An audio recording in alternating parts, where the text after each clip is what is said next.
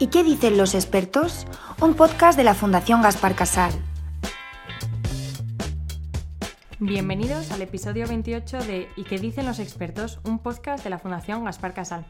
Hoy terminamos la temporada 7. Ya hemos hablado de salud global, de colaboración público-privada y del impacto de los asuntos públicos en salud global, que como nos contaban en el episodio anterior, que espero que hayáis escuchado, eh, aunque en España todavía no sea una materia muy conocida, debería serlo. Y hoy, para terminar la temporada en un alto, tenemos con nosotros a Juan del Llano, nuestro director general aquí en la Fundación. Hola, Juan. Hola, ¿qué tal? Buenas tardes. Y muchas gracias por la invitación. Eh, felicidades por el canal. Eh, parece que el primer episodio fue ayer y son ya 28. Muchas gracias. Van, van unos cuantos, ¿eh, Sori? Ya van, Estamos asentados. Yo, yo, quiero eh, pasar de aquí ya a la SER, ¿eh? Esto hay que ver cómo lo movemos. Hoy Juan nos va a ayudar a entender qué es comunicación efectiva en salud pública y, sobre todo, cómo podemos hacernos entender. Pero antes, Sori...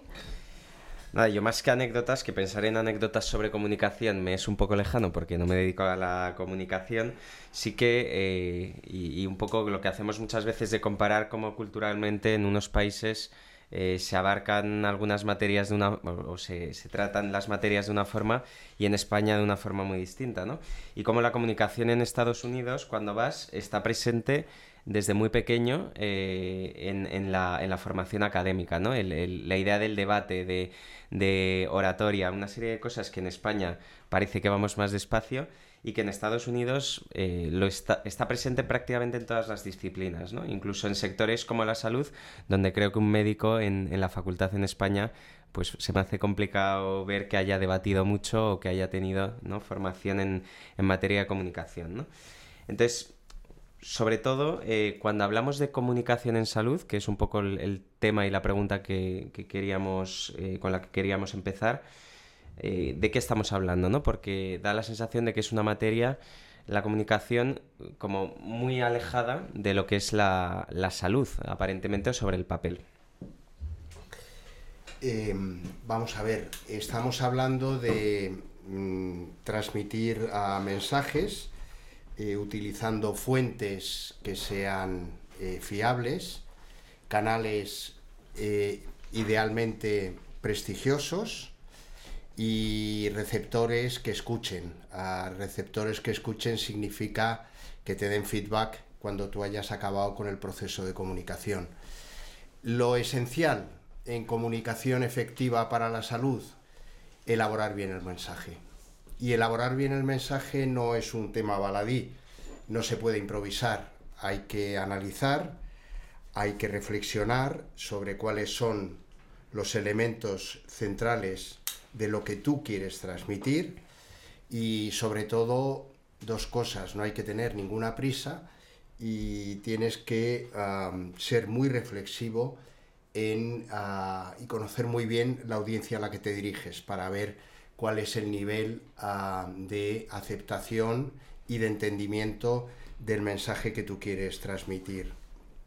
Por lo tanto, eh, para entendernos y hacer entender nuestro mensaje en comunicación, el lenguaje muy sencillo, en, en nuestro medio evitar tecnicismos, esto es obligatorio, y luego poner ejemplos poner ejemplos me parece que es muy importante. Y tenemos muchos con lo de la COVID, muchos, lamentablemente, pero los tenemos. Y algunos buenos y otros no tan buenos. Por ejemplo, yo que soy epidemiólogo, estoy encantado de que la población española ya sabe lo que es un epidemiólogo después de cuatro años de pandemia. Eh, no estaría tan encantado de que durante la pandemia el gobierno español, eh, pues eh, al principio, por ejemplo, utilizó mensajes muy tranquilizadores, excesivamente tranquilizadores. luego hubo una sobreabundancia de información, o sea, se corrigió el tema de tranquilizar a meter mucha información, si recordáis, en las televisiones salían pues hasta guardias civiles, militares, como cuatro o cinco en los telediarios y, en los ah, comunicados públicos que había. Sin embargo, eh, pues eh, si lo comparamos, por ejemplo, con cómo lo hicieron otros países, pues aquí faltó, como siempre, transparencia, eh, siempre falta transparencia y, como digo, hubo un, exceso de, información. Juan, con lo que estabas contando ahora, más o menos me quedo en que si pensamos metodológicamente en lo que es una comunicación efectiva, eh, hay un tema de audiencia, entender a quién me refiero, hay un tema de mensaje, entender cuáles son los claves y también cuál es el detalle correcto de información y el volumen.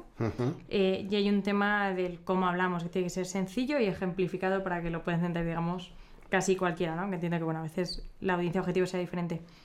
Em, esto, ¿se te ocurren algunos casos de éxito? En lugar del COVID, algún caso de éxito en el que esto está muy claramente bien hecho en el tema salud en España o globalmente, en el que podamos inspirarnos? A ver, inclusive con el, con el tema COVID eh, hubo em, eh, personas que comunicaron muy bien. Por ejemplo, eh, Fernando Rodríguez Artalejo, que es un catedrático de salud pública de la Universidad Autónoma, pues ah, comunicaba muy bien, ah, iba muy al grano y yo creo que tranquilizaba muchísimo a la población, que era lo que tocaba en ese, en ese caso.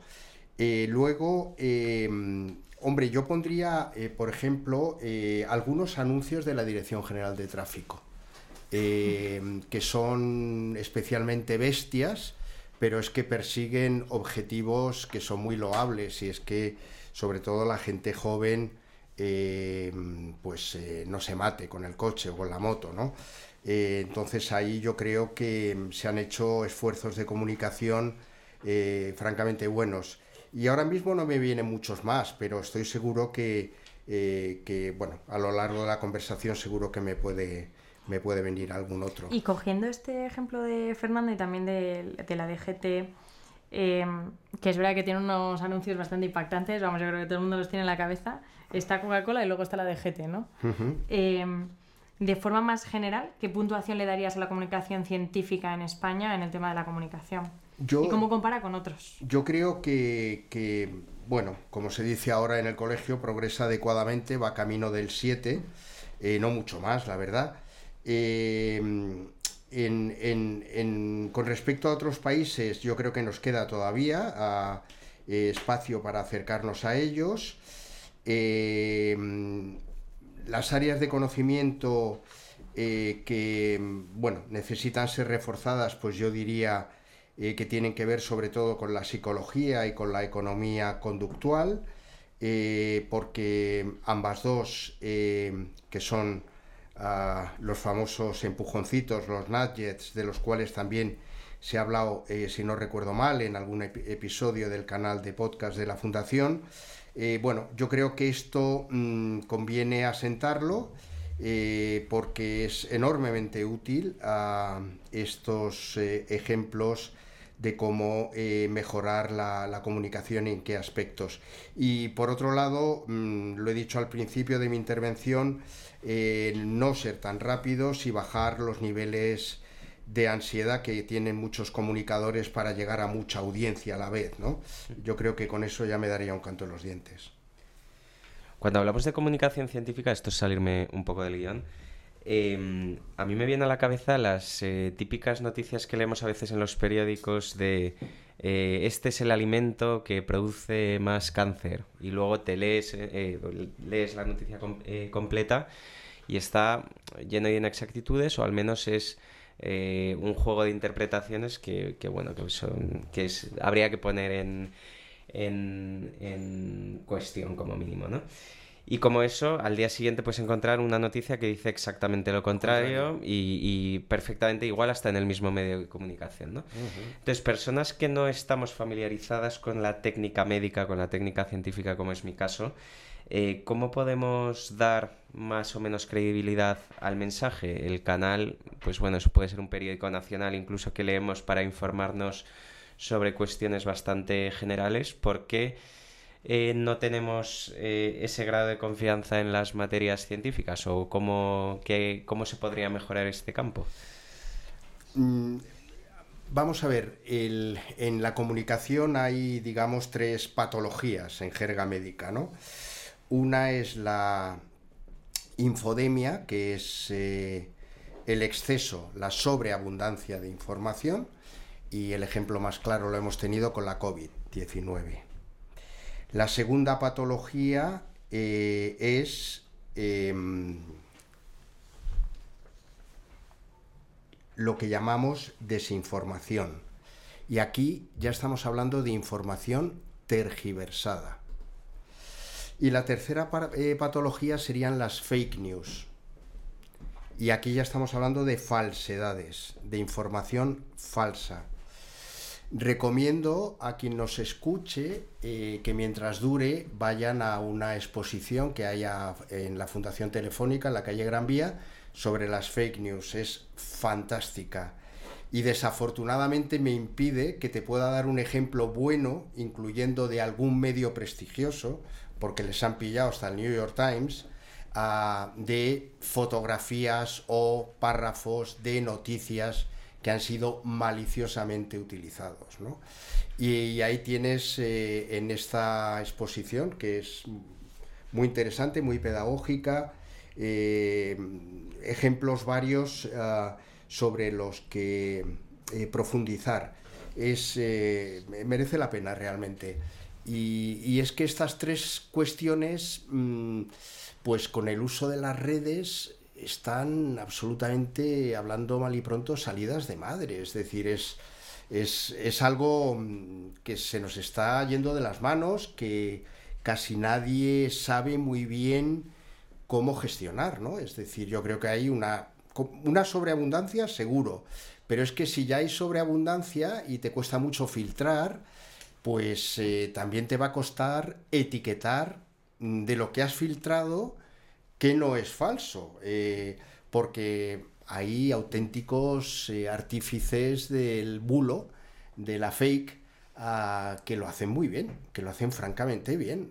ya no digamos imágenes, ¿no? que te pueden borrar un par de personajes de una foto y ponerte otros o cambiarte caras o hacer, en fin, es un asunto que yo creo que, preocupa y preocupa especialmente en salud, claro, porque eh, como tú dices, consejos clínicos, consejos médicos, está a la orden del día y, y bueno, hay que ser muy cuidadoso porque eh, bueno, mm, el, quien escucha esa información pues puede seguir ah, eh, las prescripciones del que comunica y, hacer tonterías, ¿no?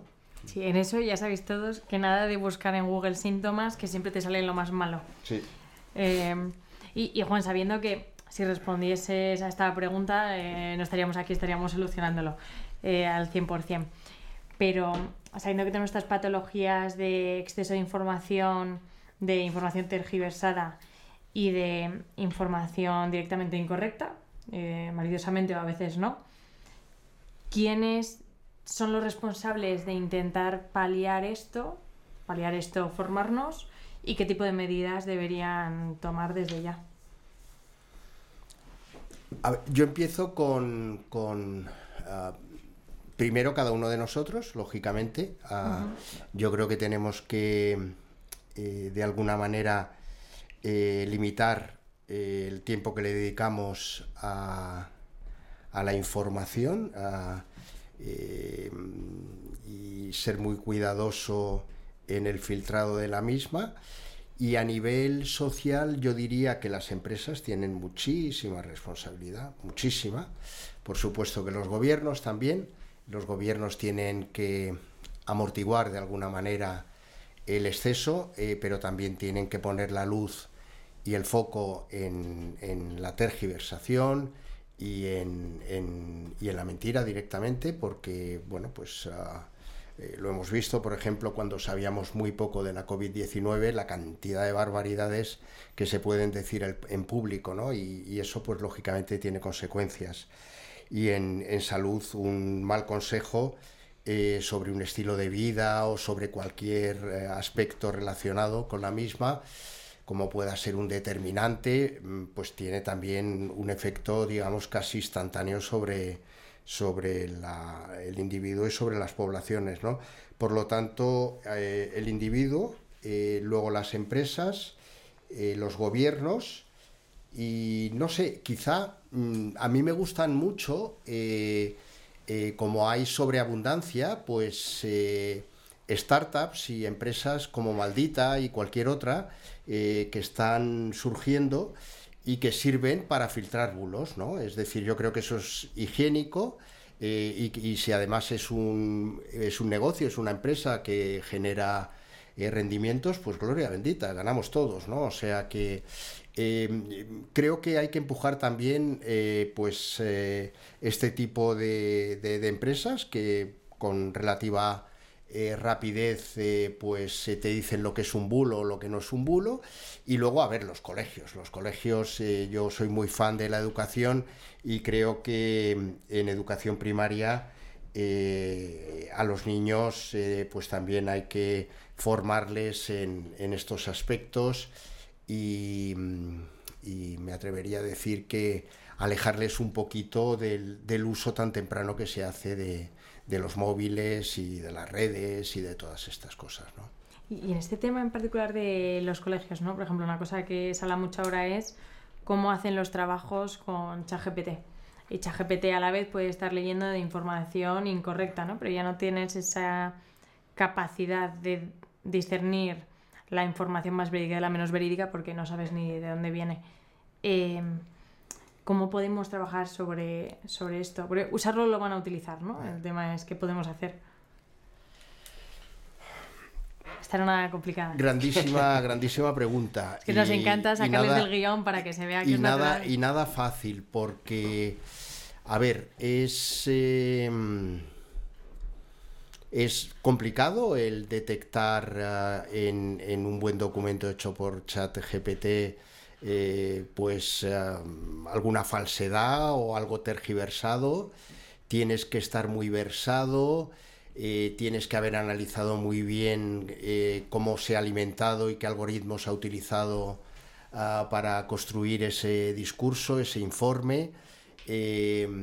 y para eso pues tienes que tener un entrenamiento, es decir, por ejemplo, es impensable que muchos de los profesionales de la salud pues sean capaces de averiguar eh, pues en, un documento refinado, muy bien presentado, en formato y, con un fondo cuidado, pues que realmente ahí hay algo que ah, se ha copiado ah, de, un tercero o eh, tiene alguna, alguna deficiencia. Yo ahí apostaría más por, por, grupos especializados. Yo creo que el nivel de conocimiento necesario para tu pregunta eh, requiere conocimientos muy específicos y un entrenamiento muy especial que si no lo tienes, pues, pues te la, te la van a colar. Tendremos te la, van, que te la van a colar casi seguro, vamos. Tendremos que hacer uno de estos. Yo sí diré que en la última versión de ChatGPT eh, bueno, no la que está para uso público, pero se puede pedir que te dé la fuente. Que eso se puede hacer, con lo cual ya sabes de dónde sale la información, ¿no? Sí, sí.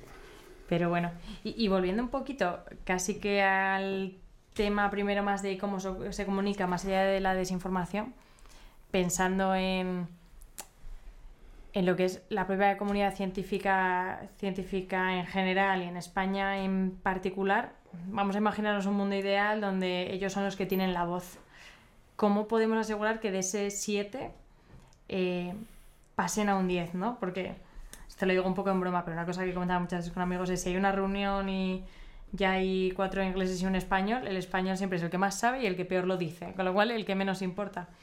Em, ¿Cómo podemos trabajar esto? El trabajar esa metodología que comentabas antes, de lenguaje sencillo, ejemplos, em, mensajes centrales, etc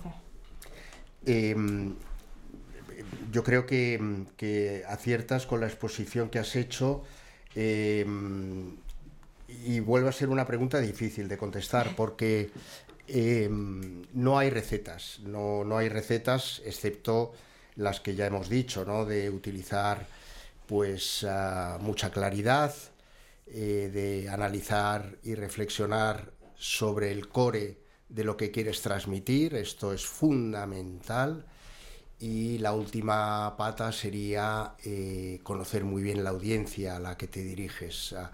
Eh, estas tres cosas llevan tiempo ¿eh? y por lo tanto ya dedicarle tiempo a estas tres cosas pues va a ser algo bueno porque en ese interim pues seguramente te puedan surgir buenas ideas que luego puedas utilizar en, el mecanismo que, utilices ah, para transmitir y, en el cuidado que pones en, la elaboración del, mensaje. Y bueno, el ejemplo que, pues, que, has puesto de los ingleses, pues es, eh, cierto, ah, es, es, una pena, pero tiene, tiene lógicamente más que ver con la poca pericia que tenemos a la hora de hablar eh, otras lenguas que con que realmente sepamos de todo, que tampoco es verdad. lo que sí que somos es eh, bastante lanzados, ¿no? Y, la, quizá el, mundo anglosajón es más reservado, eh, se tira un poco para atrás, pero luego cuando tiene que echarse para adelante, cuidado, ¿eh? que, que también saben ah, decir las cosas.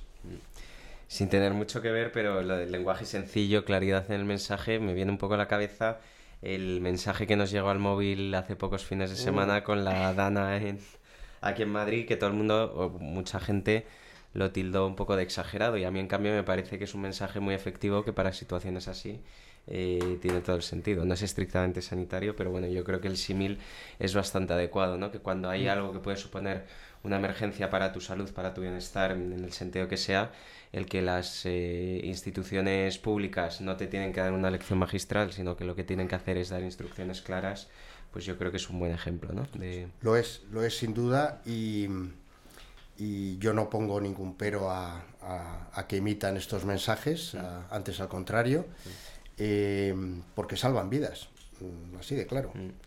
Y más vale pasarte que quedarte corto. El canal muy efectivo. el canal es efectivo. El canal muy efectivo porque efectivamente a las dos y media de la tarde del sábado lo teníamos todos en el Yo pensaba que se me estaba quemando el rodaballo en el horno y tenía una preocupación, vamos. Yo estaba saliendo del, del, gimnasio y dije, jolín, bueno, y además sonaron varios, ¿no? O sea que, con lo cual dijiste, no, bien, bien, yo creo que esto, esto hay, que, hay que hacerlo y y bueno, no digamos en, emergencias, en catástrofes tipo terremotos, lo mm. que está ocurriendo ahora en Marruecos, etcétera, etcétera. Todo, lo que sea anticiparse a riesgos mm. y minimizarlos, adelante. Genial, pues eh, si os parece pasamos ya a las conclusiones. Eh, bueno, yo me quedo sobre todo con el tema de la comunicación en, salud conceptualmente un poco lo que es, porque era algo que yo desconocía bastante. La transmisión de mensajes, el hecho de que las fuentes sean fiables y los canales prestigiosos. Em, elaborar bien el mensaje y conocer bien a la audiencia a la que te estás dirigiendo. ¿no? Es un mensaje de comunicación a todos los efectos, pero en, el sector salud, eh, desde luego que tiene una trascendencia enorme. ¿no?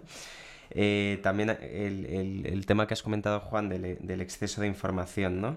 Eh, cómo estamos sobreinformados en el caso del COVID y, encima teníamos un exceso de información que era poco útil a lo que nosotros podíamos hacer o cómo debíamos actuar en cada momento, ¿no? Eh, en el caso de la, de la, comunicación científica en España, decir que estamos peor que otros países, pero, pero como medida para seguir avanzando y mejorando. Y esas patologías de las que tú hablabas, ¿no? La, abundancia de información, por un lado, la desinformación, eh, las inexactitudes en algunas informaciones y luego directamente las falsedades, ¿no? Em, las medidas para formar que comentabas eh, también, eh, por un lado en el ámbito nuestro, eh, limitar el tiempo que dedicamos a la información y además desde el punto de vista social dedicar una, tarea específica a las empresas a, todo esto y también el sector público y la educación como siempre. ¿no? y me ha parecido interesante también el tema de ChatGPT de, y de, la, y de la información veraz y cómo la, la, comunicación o cómo el avance de la tecnología también puede suponer amenazas a la, a la buena comunicación y también en, a la comunicación en la salud. Eh, así que nada, yo creo que eso es un poco todo, no sé si me he dejado algo, pero en general... Extraordinario resumen. muchísimas gracias, Juan. Imposible. y nada, muchísimas gracias, Juan, y muchísimas gracias, Blanca. Y gracias a todos los oyentes. Recordad que tenéis 27 capítulos hasta llegar a este. Entonces, los que os hayáis saltado, escuchadlos. Puedes encontrar más información en fundaciongasparcasal.org. Síguenos en redes sociales.